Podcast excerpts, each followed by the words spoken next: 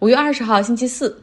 节目开始，先来教大家一个英文单词儿哈，volatile，就这个词儿是非常容易蒸发的意思。那么 volatile assets 就是波动很大的那种资产，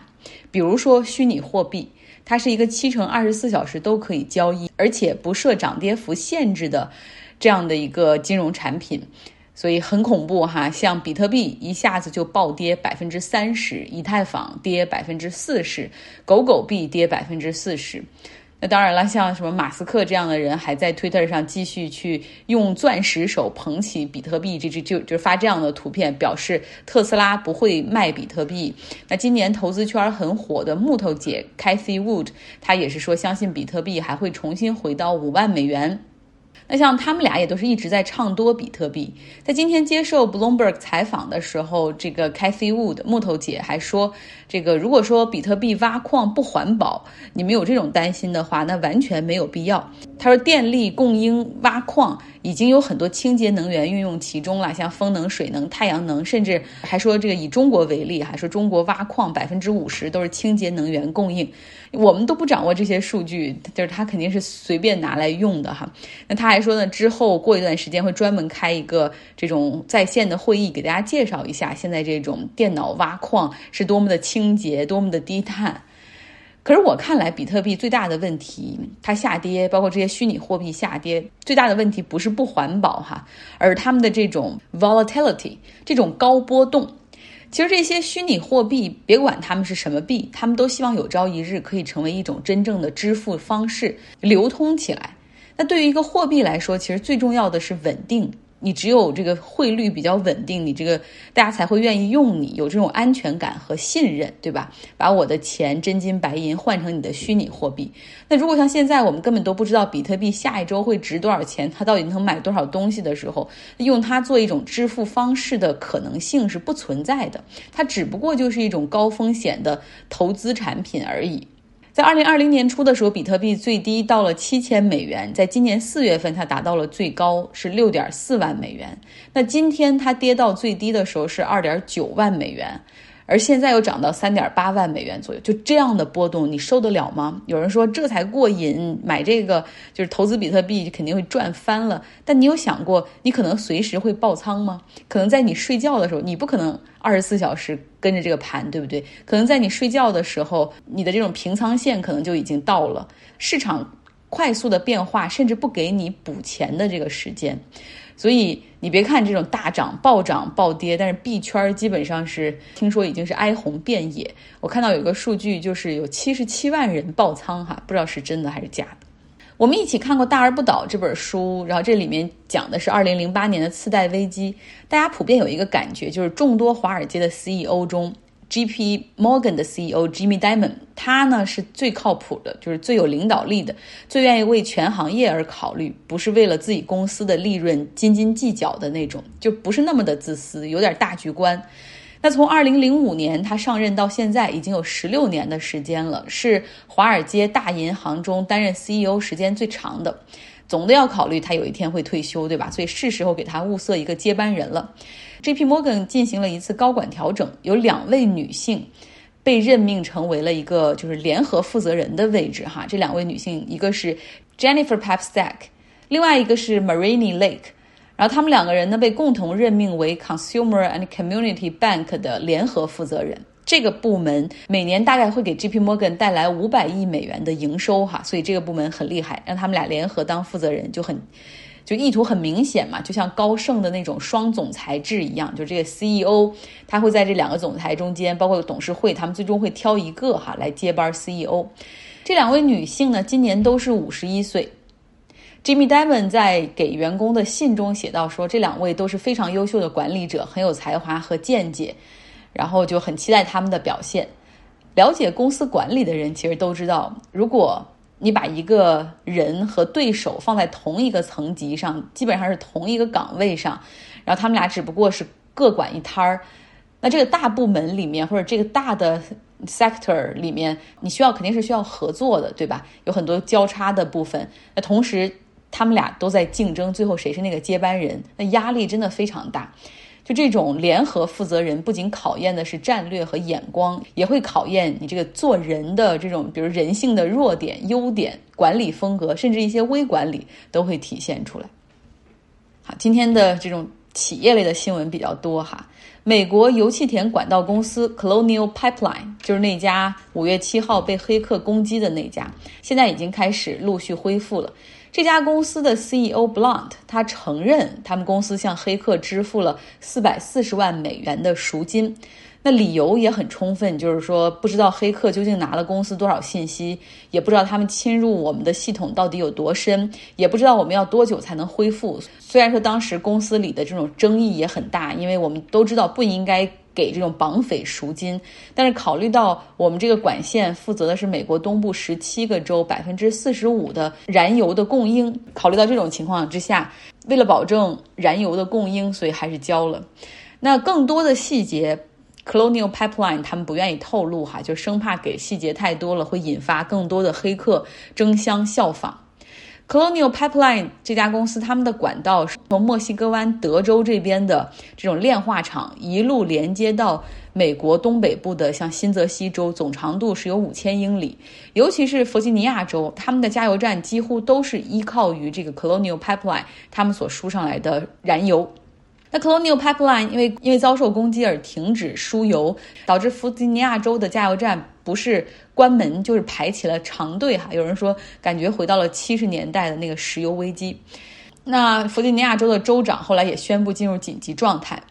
其实从二零一三年开始呢，网上恶意的黑客攻击就越来越多，有针对企业的、政府的、污水处理部门的、通讯网络的，还有医院。大家记得吗？在几年前，英国的那个医疗系统 NHS 它就被黑过，结果导致很多的手术就没办法做。这种事儿也发生在美国的弗里蒙特州大学医疗中心，它也是被黑客袭击，导致医院短暂关门。然后因为这个关门，医院还要考虑自己成本，还给三百多个医护人员放了无薪假。就美国人非常会考虑成本。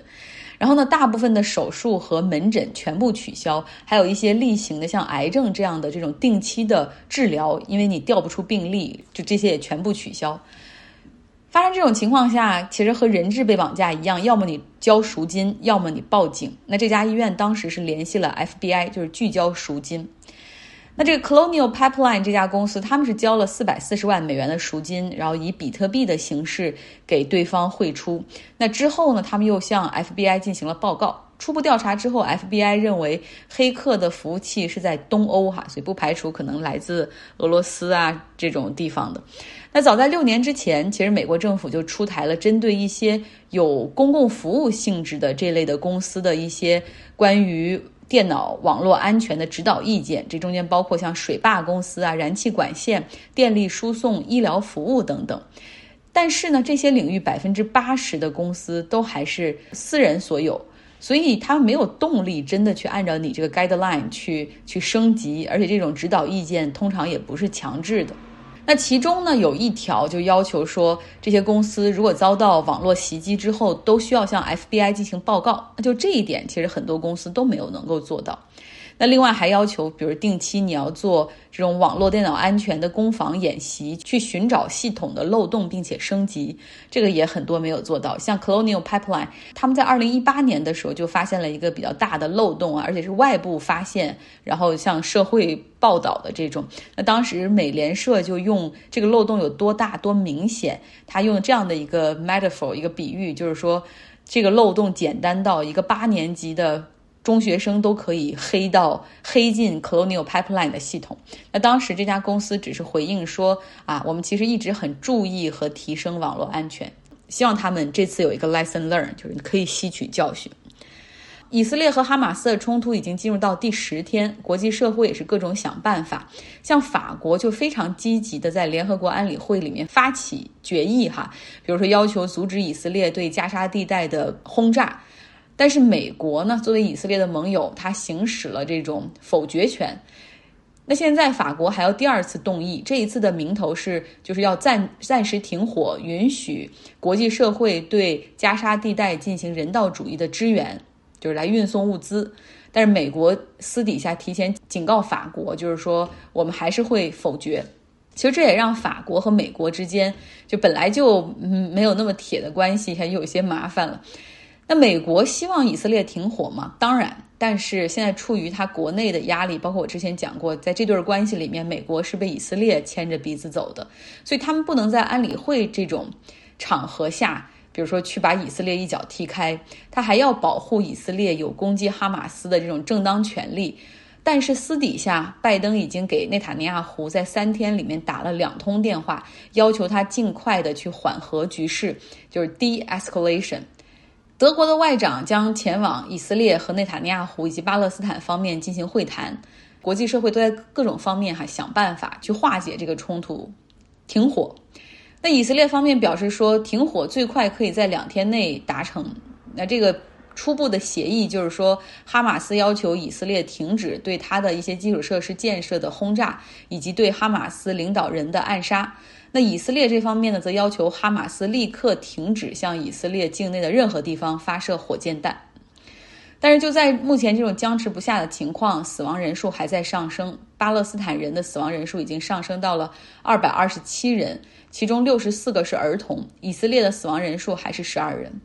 其实我最近在看霍布斯鲍姆的《极端年代》，里面有一段话，昨天看到的很有感触。他说：“现代战争让参与这场战争的人变得麻木和冷酷，因为杀戮不再是面对面，而是远程攻击。你只需要按动一个按钮，你就不会再看到像过去那种你在战场上看到。”死者的血和泪，对吧？是一个一个个活生生的人在你面前死掉。但现在现代战争取而代之的是统计数字，甚至并不完全的统计数字。他还说，过去在战场上，士兵们通常会对战争感觉到厌倦和憎恶，哈。而现代战争这些高科技越来越多的用远程打击和空中打击，那作为参与战争的个体，也少了很多的负罪感和反思。所以就随着这个国家机器一样，继续的去碾压对手，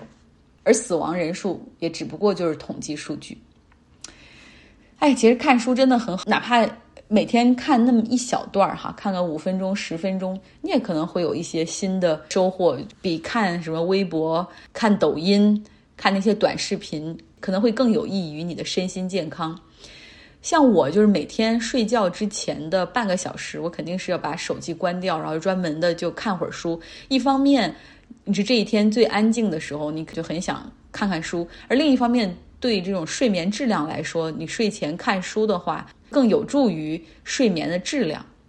继续来听我们读书俱乐部，大家来分享《日本权力结构之谜》这一本书一到三章。我们再往后面说哈，刚才也说了，既然这个天皇。或者是这个皇室，他们自来也没有什么权利，那后面的权力核心就变到了成了这个将军幕府的这样的权利。但这中间，其实真正形成了所谓有点集权的，就真正把日本算是统一下来的这种形成了统一概念的这种集权式的国家的，就有三位啊：织田信长、丰田秀吉以及非常长寿的德川家康。我认为他成功的秘诀就是。很长寿，但是直到就是德川家康这一个地方，其实大家也知道，其实他他的那种集权，所谓集权，跟我们国家的那个集权也是完全不一样的。我看这个书中就写，哪怕到德川家康的时候，他这个德川幕府，真正他们直接控制的日本的领土也只有四分之一左右，就是百分之二十五的领土是他们直接控制，而剩下的地方，他还是靠这种什么本家，还有那个名臣，还有大名，然后在各地去去把。把持，然后我记得之前好像看过一个日本电影，就是他们也很怕这种大明在各地待时间太久了嘛，他就会成为那个地方的，比如说你这个一派力量，你无法撼动，对吧？可能会对这个幕府这边会有会有冲击，所以他们定期还会就是在毫无征兆的情况下会。让这些大名们搬家，就比如说你原来是在北边，那你现在搬到南边去，就是整个这个大明他们的那一派的人也要一起再搬走，然后这样来回的去调换，保证这个各方的权利呃是一个均衡的状态。你也在说哈，就为什么好像日本跟我们其实它应该是受我们影响比较比较大的，看到中国的那个集权中央集权发展的很好，那为什么日本没有受到这个影响，而是保持了它这种比较微妙的平衡？呃，日本，我想它是一个，就是地域上跟中国实际上非常有有差别的一个国家，就是它是一个呃比较隔离的一个一个岛屿吧。所以嗯，像岛屿的这些国家哈，它有一个特点，就是它要战胜的不是人，是是海洋。什么意思呢？就是因为我我曾经也是在这个沿海有待过一阵儿，就是跟岛屿一些一些地区的人有接触。因为我的感觉，这个地方的人，他是因为海洋实际上是不可战胜的，就是人类尤其在自古以来，这个对海洋的这个，你基本是战无不不可能战胜。就是它是区别于这种大陆的这种民族和国家的，因为呃，像比如说极端的这种成吉思汗这种，就是它是这种大陆的国家，它一定是人是人人可以去去统治特别大的疆域，而在海洋的这些地区呢，它一定有一个信仰，就是刚才上一个嘉宾对我启发是挺大的，就是这个天皇它实际上是一个信仰所在。所以我觉得像是这种日本的国家呢，它是，呃，差不多它的这个我这个思路就是，它是时常是屈从于这个一个信仰的，所以说它是不认为人是可以去，呃，有一个这么强有力的人来统治，所以中央集权可能一直没有实现，大致是一个这样的思路框架吧，就是我一直是地理决定论的这种思路。对，但我觉得你点到了很很大的一点，就是它这个地理确实决定了日本。它原来，比如说不停的从中国引进，你看它我们的汉字，它很很多年就他们其实一直都是用汉字作为他们的这种，日本和韩国都是一样哈，用汉字作为他们的官方语言。然后呢，包括对中国的这种官场的这种模仿和学习。但是后来因为中国开始闭关锁国，那日本说那我也学你闭关锁国，又是因为这个地理的优势。你看，就像成吉思汗，就是就像那个嗯，这个蒙啊。成吉思汗他们，呃，这种蒙古对，那他们也没有办法去打到这边来，就是屡两次尝试去征服日本，但是最后都在海洋上折戟了。等于说，你一个岛国就给了他一个相对封闭、安全还有自由发展的这样的一个一个机会。如果大家看，就是说，实际上。一旦为什么什么时候其实最需要中央集权？就是当你的外部环境给你的压力很大的时候，让你感觉到有侵略风险的时候，这时候你需要把把这个所有的力量凝聚到一起，对吧？然后去对对去去抗去抗争，然后去去这样。所以日本一直感受不到这种压力，直到黑船岛事件哈。我看明明天举手了，你想可以可以讲？因为因为那个就是中国跟日本相比了，因为中国民族其实多民族国家嘛，然后在历史上经常会受到少数民族。匈奴的那首，呃，那个侵犯嘛，对吧？他们要侵犯，然后修筑长城之类，抵御外敌，然后，然后这种，比如比较思想就是要统一统一整个呃所有的地方，然后形成一个强大集权，然后集中所有的力量去来抵御外敌。那那那日本他没有这种没有这种情况发生的，他没有外敌的，历史上也没有外敌，啊，就就就是因为可能因为海洋还是太远了。大家也也不愿意去攻攻打他，或者是也攻不过去，所以他他也不需要不需要有一个强大的一个政府，然后统一那种强大力量，他不需要的，所以他他后来他又他又大家就像分封领地一样，每每个居每个建主管好自己那块地就好了，他没有人去侵略他们那块地。嗯，嗯对，其实有人说，就是好像日本的近代史的开端就是黑船事件，就是美国人好像一炮把日本人给轰醒了。就原来我觉得好像美国人是是怎么侵占日本了吗？还是怎样？其实看来，其实美国人提出的那个要求也挺合理的，就是希望你可以把港口开放给我们做补给，对吧？美国有船只到这儿了，你得给他一个歇脚的地方，或者有人病了伤了，你得给他提供一些人道主义的援助。但是日本的那种民，就是这种他们那一个那一派精英的那。种民族自尊心就觉醒了，发现哦，原来我们已经跟西方差了这么多。所以在黑船岛事件，真正的是激发了这种我们要改革、要集权，然后同时要自强，要向西方学习。于是有了明治维新。哈，有没有人愿意顺着这个再往下讲一讲？其实我是我说说，我觉得，呃，日本最终的这个就是天皇还是他的一种。属于这种精神领袖，这是大家都说的。然后最主要的是，嗯，就像他这个集权比较掌握的时候，是在那个幕府时代，就是织织田信长呀、丰臣秀吉呀、德川家康，把相当于把日本统一了一下。然后，嗯，这幕府时代那个倒台了以后，才是这个。天皇才重新又掌权的，然后那个就是你说的这个黑船事件以后，这个嗯就开始明治维新了。然后我想说的是，德川家康只掌握四分之一的，其实他那个他跟那个西方的那些岛国还不一样，他们岛国离得也很近，他们所以形成了这种城邦，所以就各个不一样的这种民族就形成了，形成了那种西方的这种文化。日本呢，他又只是只是这么一个岛，别。对面是那个中国，它就没有形成，就像那种小的城邦，城邦一个一个一个城邦变成那种西方的那种模式，形成了这种日本独有的，它只有只需要有一个这种幕府将军就可以就把整个日本就统治起来，他也没必要去所有的这个岛他都要去进驻，因为那样消耗的这个能量估计会很大，得不偿失。他只要有，而他们也很享受这种在这种权力中间的。这种好像相互制约，达到了一个微妙的平衡哈。其实每一周参加读书俱乐部每一场，我都是跟这个书友们在学习的一个过程。有好多朋友，他的阅读量真是太大了，而且对历史啊、经管啊、人物啊、政治啊都非常的有研究。大家看同样的章节之后可以讨论，是件很有趣的事情。好了，今天的节目就是这样，希望你有一个愉快的周四。